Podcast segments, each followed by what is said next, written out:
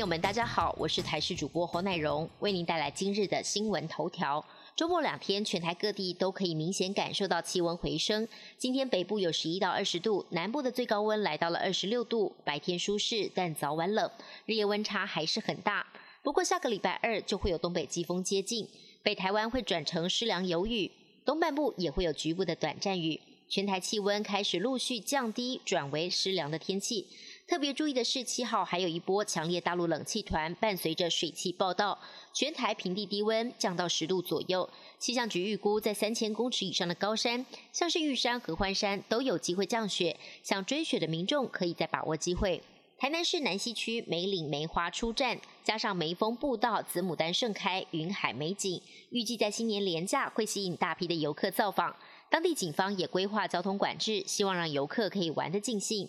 梅岭的梅农表示，今年下半年雨水少、台风少，梅树没有受到强风、大雨打乱生长的节奏，叶子几乎都落光光，而且结满花苞。加上寒流来袭，高海拔区枣花已经绽放了两到三成，中西海拔区也有零星绽放，预计再过一周花况会更美。白海豚真的会转弯，而且去年就观测到了三十二只。白海豚已经被国际自然保护联盟列为是极度濒危物种，也是台湾保育的濒临绝种野生动物。但因为集中在台湾西部的海域活动，跟人为活动范围高度重叠，因此必须掌握它们的行踪，以利严拟保护策略。为了掌握白海豚的族群动态，海洋保育署委托专业团队观测记录，去年一共发现了十八群次，三十二只，其中五群次是有幼年的白海豚。它们主要在水深三十公尺内、离岸不超过六公里的海域及河口活动。有趣的是，白海豚发现渔船行经还会躲避，发现白海豚真的会转弯。其他还包括疑似觅食行为以及徘徊、游走及休息等等。疫情最严重的美国，累计新冠确诊人数突破了两千万例，至少有十二个州的医院收治新冠患者人数创新高。疫情爆发以来，加州洛杉矶郡的新冠死亡人数已经超过了一万人。不少人许愿在迎接二零二一年的同时，会看到光明的未来。不过，实际的情况可能不是那么乐观。由于变种病毒入侵，使得确诊人数激增，再加上疫苗配送及施打的进度严重落后，当局设定的目标是在十二月三十一日前让两千万人打到疫苗。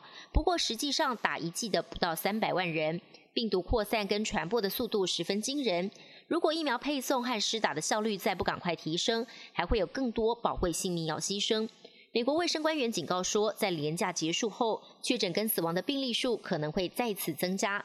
台湾最近遇到霸王级寒流，让很多人冷到受不了，而其他国家情况却是更为严重。近日，哈萨克有一头乳牛的影片在国外网络上引发疯传，因为它走着走着，竟然就直接被冰封了，一头乳牛竟然就直接被冻结在冰天雪地当中。开车经过的民众目击，并且拍下来。当时气温大约在摄氏零下二十五度到零下三十度左右。所幸这头乳牛后来获救，保住了性命。不过画面传到网络上，也让很多人啧啧称奇。美国纽约皇后区最近传出松鼠连续伤人的事件，十一月以来至少有七个人被凶悍的松鼠给袭击。